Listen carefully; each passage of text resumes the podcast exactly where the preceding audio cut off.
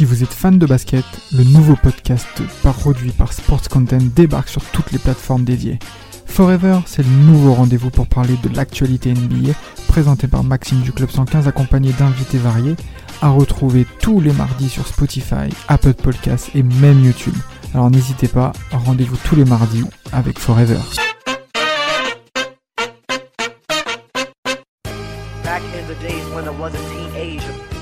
Welcome to Team Duncast. Let's go home! Let's go home, ladies and gentlemen! Let's go home! sur l'ensemble de sa tête, il est monté sur la tête de notre pivot de 2010. Oui, pour lui toquer dessus. It's over! It's over, ladies and gentlemen! Back in the days when I was a teenager. À part jouer au basket, quel est le point commun entre Magic Johnson, Michael Jordan, Kobe Bryant, LeBron James, Carmelo Anthony, Dwayne Wade Les gars, vous avez une idée? Dream Les rouleaux compresseurs. Le rouleau compresseur. Vous avez vu? J'ai pris la peine de pas dire Tim Duncan.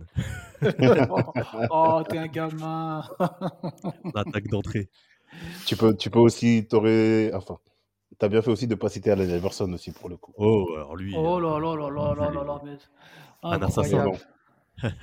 Mais bon, ça, il y aura un podcast euh, qui, seront, qui sera dédié à ces losers. Là, on va parler du- des bienfaits, des, des bons moments de la Dream Team. Les gars, ça évoque quoi pour vous, la Dream Team? C'est Polo, c'est quoi pour toi la Dream Team? Tes, premières, tes premiers souvenirs? Moi, le premier souvenir, bah, déjà j'avais 12 piges, donc euh, comment te dire que pour moi c'est c'est la révélation. Tu... Moi, à la base, je faisais du foot et Canapus est rentré chez moi et puis après, c'était le bordel. C'était un vrai bordel. euh, des Ah, gens qui Canal. Ah ouais, les gens qui volent de partout, euh, des mecs qui shootent à trois points comme si, euh, comme si ça pleuvait, et surtout des blowouts, quoi. Des, des matchs où l'adversaire est déjà résigné avant d'avoir commencé, quoi. T'as vu ça, Polo, euh, Polo, il avait, il avait Canal, euh, Mapenda, alors qu'on regardait les matchs encryptés. On regardait les matchs encryptés. Ouais, on n'était pas bien. Tu te levais à c'est 4 ça. h du matin et, et tu voyais les zigzags et t'essayais de voir Non, moi ça va, j'avais Canal aussi, donc Ah, t'avais va. Canal aussi, là, il y a que moi qui étais pauvre en fait, les gars. Ouais, c'est merci. exact. Je crois que c'est ça. hein. Non, non, même pas, même pas. On n'était pas riches, hein, mais j'avoue qu'on on a, on a cotisé. Il blaguait pas, il blaguait pas avec le sport, il blaguait pas avec le sport. Parce qu'à l'époque, Canal, c'était quand même euh, la base. Si tu voulais suivre le, le basket, t'avais pas trop, pas d'autre choix forcément euh, que Canal. Et il y avait aussi euh, TP Sport à l'époque, je crois aussi. Je sais plus, euh, c'était quoi la chaîne. Il y avait une chaîne qui passait beaucoup de basket aussi. Ouais. Et toi, Mapenda, la Dream Team? Euh, moi, les premiers, les premières images que, enfin les premiers souvenirs que j'ai, c'est 2000, Sydney Ouais, 2000. moi aussi. C'est vraiment la première fois où je suis une équipe, euh, une équipe euh, des États-Unis euh, en long, en large et en travers sur toute la compétition. Et après, au fur et à mesure, quand tu t'intéresses à la NBA, bah, les cassettes, etc., 96, euh, 92, et tu te rends compte que, 96 tu te rends compte qu'en fait, qu'il y a beaucoup de monstres qui ont joué ensemble, en fait. Et c'est un truc de fou. Ça. Bah moi, euh, comme toi, hein, Sydney 2000, j'ai encore les souvenirs euh, le matin à regarder le match avec ma mère et mon père euh, sur le canapé euh, France-États-Unis. Je me rappelle que la finale, c'était le matin. Euh, Ouais, tôt le matin. ouais. parce qu'il y avait le décalage horaire avec Sydney.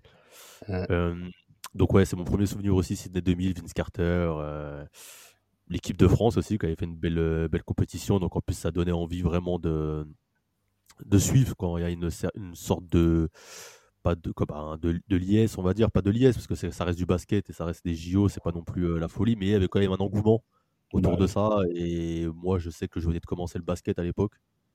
Donc euh, ça ça m'a ça m'a on va dire ça m'a poussé en plus dans ce dans ce dans ce processus avec le basket à m'y mettre. Je pense que j'ai vraiment d'abord vu les Jeux Olympiques de Sydney 2000 avant vraiment de regarder les matchs NBA, tu vois. C'est après vraiment que j'ai commencé à voir la Mm. NBA.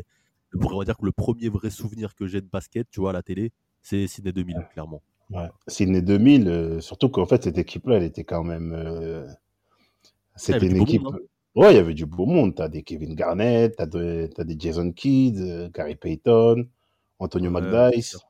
Morning. Mm. De toute façon, euh, ça, il est... on va s'occuper de faire un podcast aussi sur ces, sur ces JO, parce que comme je pense que pour beaucoup de notre équipe, c'est un, c'est aussi un, on va dire un, un moment fédérateur pour nous tous un peu. Euh, Sydney Mhm. 2000, c'est un peu comme les Lakers 2000, c'est, notre génération, donc euh, clairement, faut, on va la passer au décrypte. et euh, Polo, le plus ancien, doit c'est du coup c'est 92.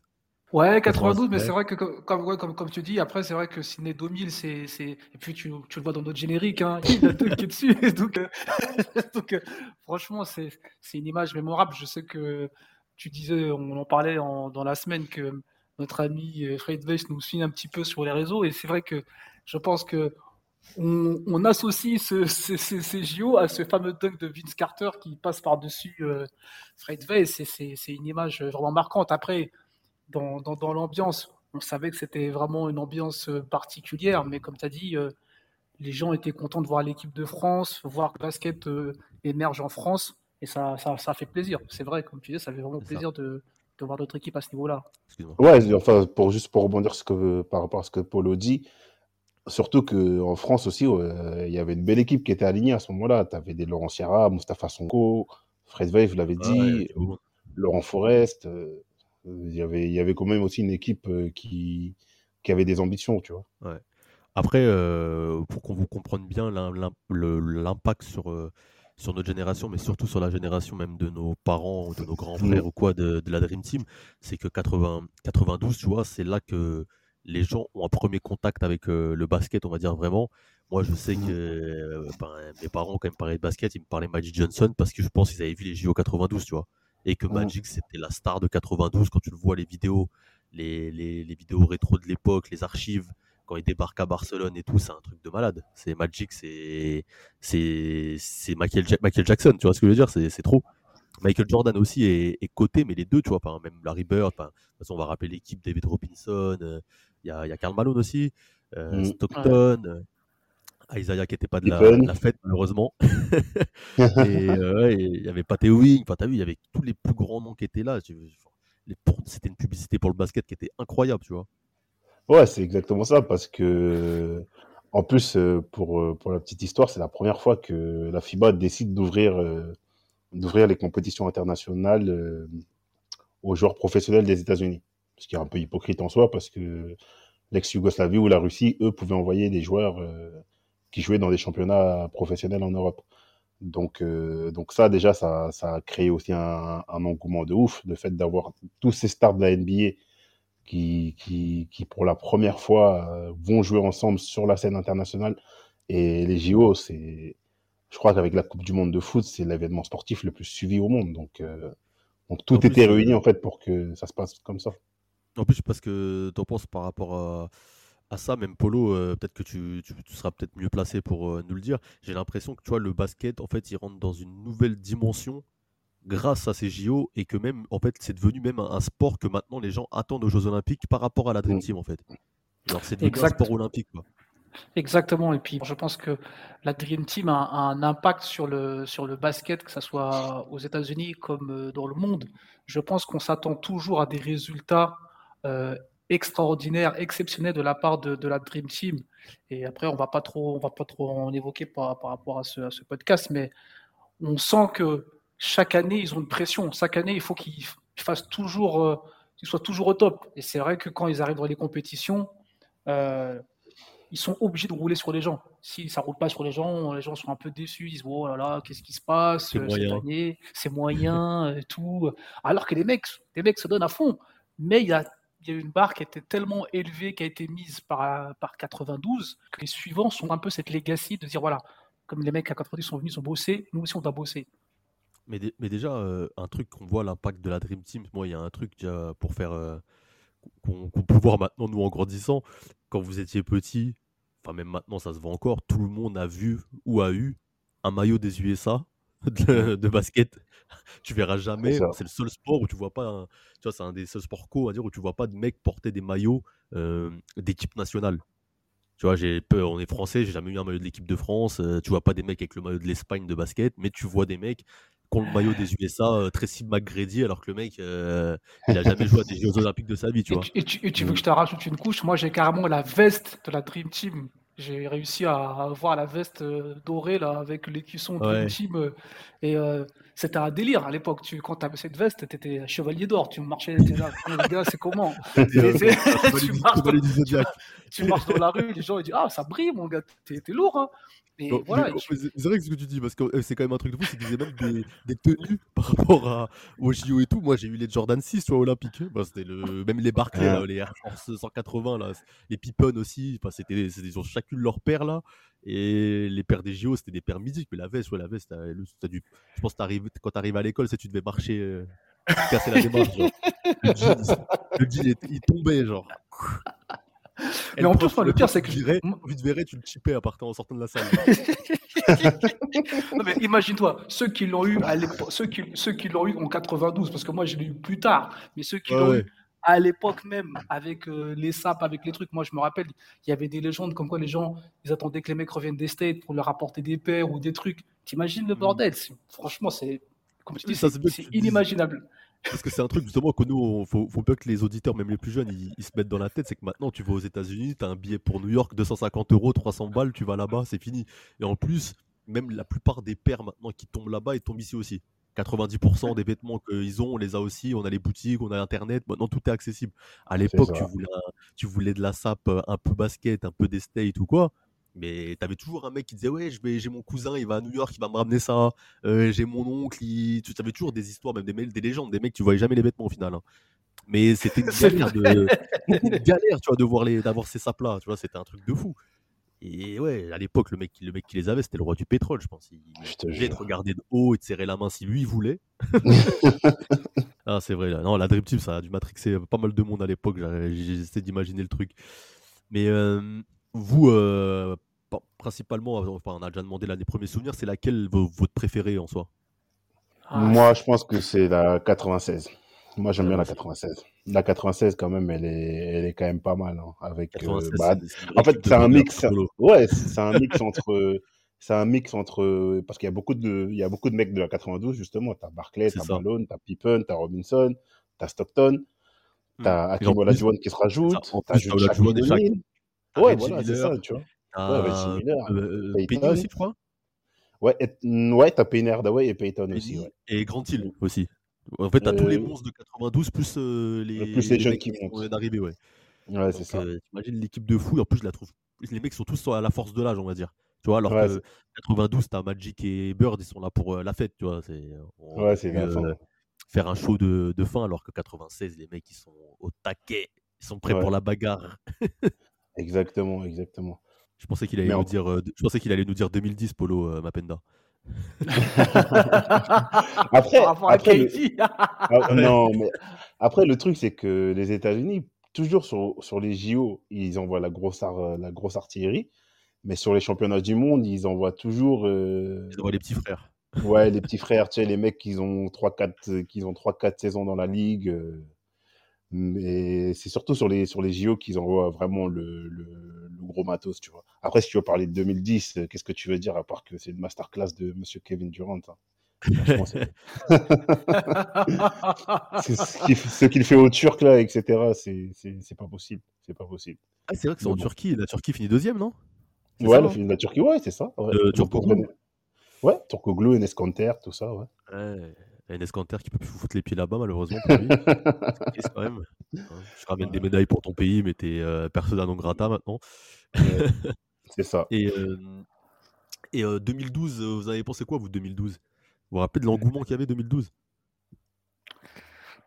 Ouais, mais après, Moi, c'est plus 2008 hein, que je vois dans, euh, que je vois Ouais, dans mais- le moment. 2008, de toute façon, on a, on a fait le podcast dessus euh, que vous avez déjà écouté, euh, les auditeurs, on espère. hein. Il sera, il- qui, enfin, par rapport à ça, tu vois, 2008, euh, c'était incroyable. Mais 2012, je trouve que l'équipe, en fait, c'est un peu comme 96. Ouais. C'est que dans le sens où tu as les mêmes que 2008, plus tu récupères que Kevin Durant. Bon, tu perds Wade, Ouais. mais tu récupères Ouais. Durant. Et Anthony tu Davis. récupères, Westbrook, tu récupères Anthony Davis, Westbrook, Harden. Et, et je trouve en fait Kevin, Lo- l'équipe. a- Ke- et Kevin Love aussi. Ouais, Kevin Love aussi. En fait, je trouve l'équipe elle est plus athlétique, tu vois. Elle est plus euh, genre pour. En fait, j'ai l'impression qu'ils surclassent vraiment tout le monde d'un point de vue athlétique. Personne peut les stopper. En. Je sais pas si vous vous rappelez l'équipe de France, le match qu'on fait contre eux, on se fait boire, mais comment on se fait Oui, boire? oui. Oh Ouais, on n'a pas existé. On n'a pas Ouais, existé sur celui-là. C'était boire un, un cocktail juteux. en plus, euh, vous vous rappelez de l'histoire avec Tony, Tony Parker. euh, il était content au premier JO, tout ça, et au final, euh, on n'a pas vu du match, le pauvre. Après, euh, parfois, tu as des Dream Team. Où c'est pas vraiment champagne, hein, mais c'est quand même terriblement efficace. Par exemple, la Dream Team 2 94, t'en- vous en pensez quoi? Moi, je trouve quand même que tu as des vrais joueurs dedans. Bah, tu as déjà Shaq, Il y a quoi, 84. Il n'y a pas Sean Kemp tu as, Sean Kemp, tu as Joe Dumars, tu as Dominic Wilkins, tu as Derek Coleman, Larry Johnson, Kevin Johnson, c'est Steve C'est Smith. équipe de, c'est une équipe de, de crosseurs et de dunkers. euh, Ouais, 94. voilà, c'est ça. C'est une équipe, euh, c'est des, c'est des bêtes physiques. C'est une- c'est des bêtes physiques, cette équipe-là. Et pareil aussi que la 92, ils, ils roulent sur tout le monde. Ils roulent sur tout En le monde. plus, t'as as Shaq et Sean Kemp sur les, quand tu regardes les vidéos, euh, les archives, ils font des Mm. coast to coast. Mais incroyable. Alors, Shaq, il fait des coast to coast. Il est athlétique à cette époque. Incroyable. Franchement, c'est trop euh, cette Dream Team là. Mais en fait, c'est c'est pour ça que la Dream Team 92, euh, comme disait Polo tout à l'heure, elle, elle met la barre super haute. Parce que quand tu vois qu'ils tapent, euh, qu'ils mettent des 60 points à des, à des pères de famille comme l'Angola, euh, le Brésil, etc.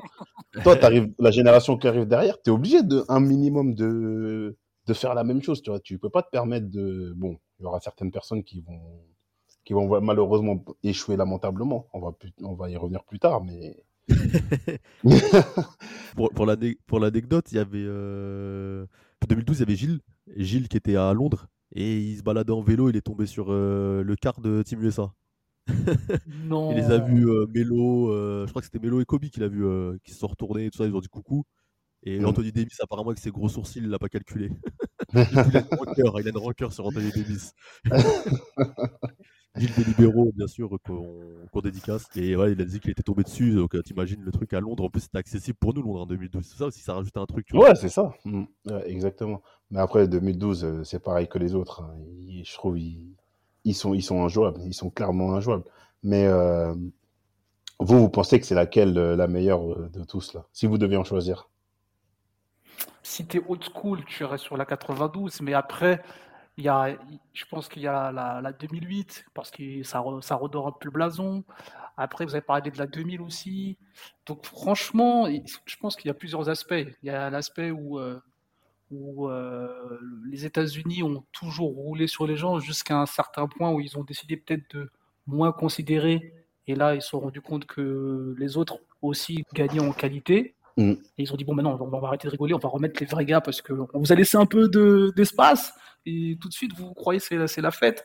Et ils se sont dit, allez, on remet 2008, on vous, met, on vous remet les caïds pour vous, pour vous calmer un petit peu. Mais je trouve qu'avec le temps, l'écart, euh, c'est plus un écart euh, abyssal, tu vois. Après, c'est un, peu Ouais. ce qui s'est passé- c'est un peu ce qui s'est passé là euh, avec les derniers Ouais. championnats du monde où ils se sont fait taper par la France et avec une équipe de, euh, enfin une équipe de second couteau, même de équipe C. Et ils sont Ouais. revenus au JO avec des mecs un peu plus confirmés. Ils ont retapé tout le monde encore. hein. Ouais, mais tu vois, j'allais rebondir là-dessus. 2019, ils finissent septième au championnat du monde. Mais tu vois, tu as toujours cette suffisance qu'ils ont euh, une compétition sur deux, sur 2000, euh, bah là, sur les, sur les derniers JO là, de cette année. Je trouve qu'ils sont, ils sont quand même toujours dans la, dans la suffisance parce qu'ils y vont pratiquement sans pivot. Ils jouent avec euh, Ouais. Bam Adebayo en poste 5. euh, le seul pivot, c'est McGee, il joue pas beaucoup. Et euh, franchement, ils, ils sont pas, ils, ils ont pas une domination aussi, aussi extraordinaire qu'avant. Et franchement, c'est bizarre parce que, comme tu dis, sur, 2000, sur, deux- sur la Monde 2019, ils se font boire. On aurait pu penser qu'ils allaient ramener la, la grosse armada pour, euh, pour les dernières JO, mais non, en fait. euh, Après, on est un peu dans une phase de transition euh, d'un point de vue euh, Ouais, générationnel. joueur, euh, américain, ouais, générationnel. Je pense que les mecs comme LeBron, tout ça, ils en ont plus rien à foutre, donc ce qui est un peu normal. Ouais. Durant t'es venu, c'est bien, tu vois, même lui, il aurait pu se dire que j'en ai rien à foutre. Et euh, là, au final, les jeunes, je pense qu'ils sont pas encore intéressés par ça parce qu'ils viennent de se faire drafter ou autre. Et il y a un Mm. peu le creux générationnel de la génération, j'ai envie de dire. C'est euh, ben, Irving, euh, John Wall, euh, tu vois, les, les mecs en fait qui n'ont pas percé, quoi. Tu vois, les pas, Ouais. pas. Il y a un peu ce trou-là euh, générationnel. même les... Il y a Anthony Davis qui, au final, a été champion en, sortant de la fac, qui après, on n'a plus jamais revu. Mm. vois? C'est ça. Donc, il y a un peu ce trou générationnel dans le sens où ouais, il y a une, un- une transition. Peut-être que à les prochains JO de Paris, ils voudront marquer le coup. On l'espère, on sera là. On, Bah on sera en après, loge, on sera en loge, on sera en loge. Ah, ira faire Après, il y a- des podcasts aux mecs. Après, il y a ça, et il y a le fait aussi que les autres équipes aussi montent en puissance hein, au fil des années. Euh, les équipes comme la France, euh, t'as, le- Canada qui a, qui a une bonne génération maintenant. Ah, ils ont une équipe des- aussi bientôt. Ouais, le Canada, ils ont une vraie équipe. T'as l'Australie qui ont, qui ont des bons petits jeunes, les T-Bulls, les Simmons, tout ça. Donc, euh, tu as, les mêmes pays de l'Est, euh, etc. Et on a vu que l'écart, il se réduit de plus en plus. hein. donc, euh, donc, même s'ils envoient la grosse équipe d'ici là, admettons qu'ils envoient, je sais pas moi, Jamoran, Trey Young, etc. Est-ce qu'on va revoir une Dream Team euh, comme les 96 ou 92 qui mettaient des 40 points d'écart sur chaque, sur chaque équipe? Ça, je pense vraiment pas qu'on va revoir ça. Ah bah déjà, il n'y a qu'à voir les, stars actuelles en NBA. Enfin, t'as Embiid qui est camerounais, euh, t'as Jokic euh, qui est serbe, ouais. Enfin, donc voilà, t'as t'as t'as Doncic euh, que- qui, est, qui est aussi euh, d'Europe de l'Est, tu vois. le- Voilà, donc au final, t'as as beaucoup de mecs qui sont même. T'as dit les Canadiens aussi, Slovène, donc, euh, ouais. Barrett, là, il est Canadien. Enfin, donc beaucoup de jeunes qui ne sont pas au final américains. Même euh, Ayton, il est des Bahamas. Tu vois, je sais pas s'il est sélectionnable avec les États-Unis, mais je pense même pas.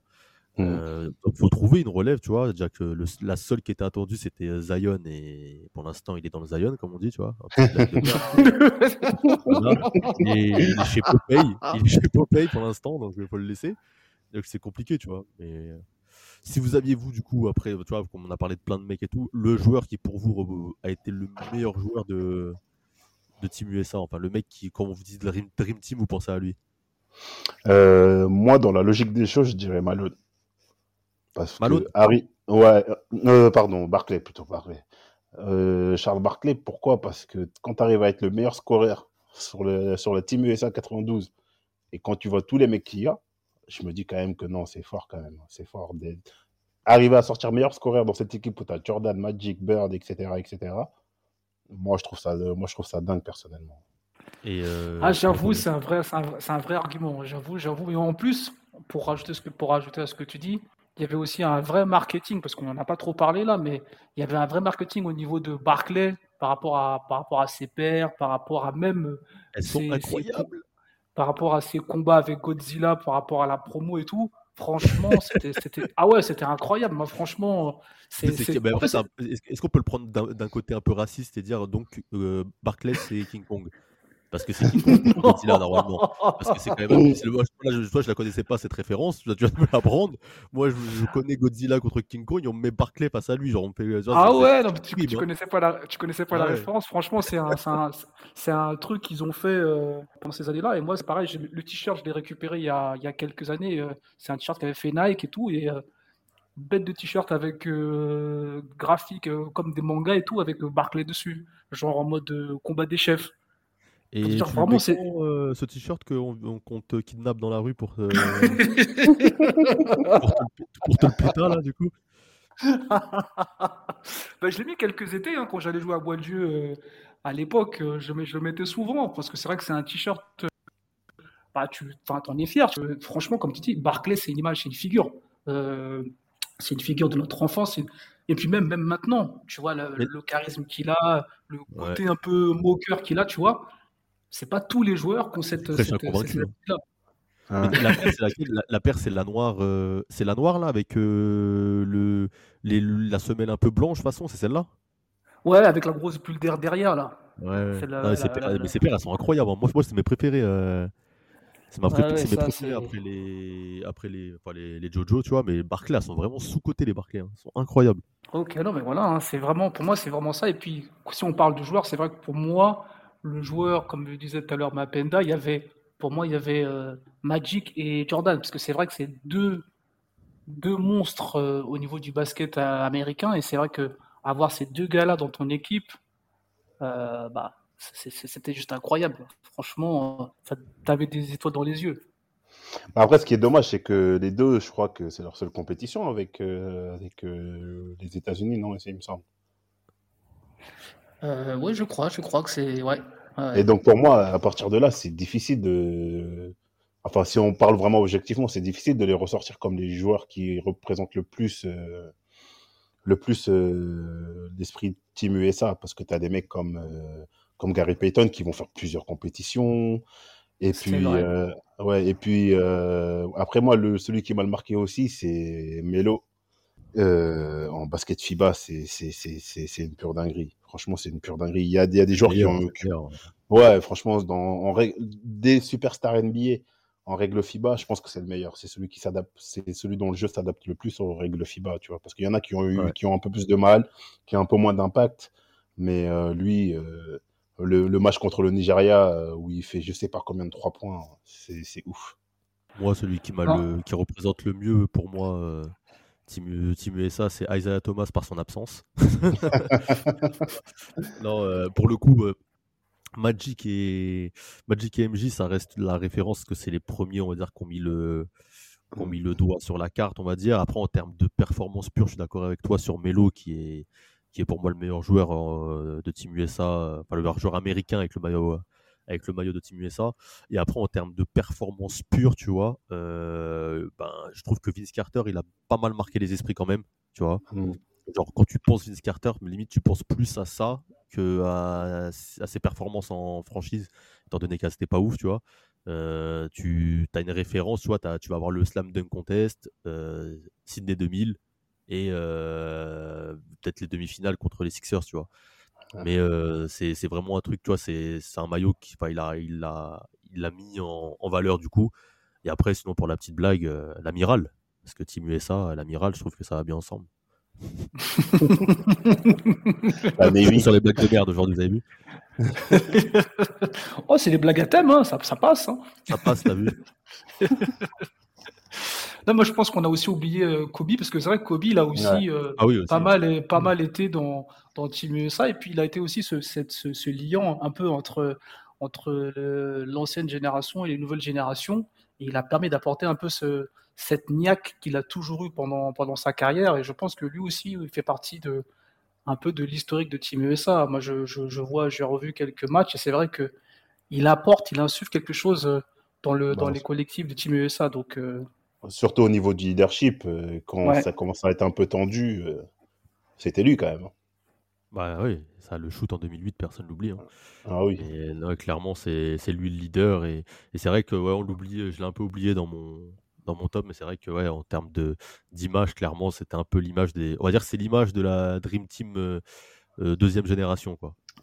Et du coup, vous voyez qui pour l'avenir, peut-être? S'il y a un renouvellement de tout ça, si pour, qui, qui va faire rêver nos, nos petits frères et nos, nos fistons, n'est-ce pas, Mapenda? Euh, dans l'avenir, ouais, il a- t'as plein de bons petits jeunes. Hein.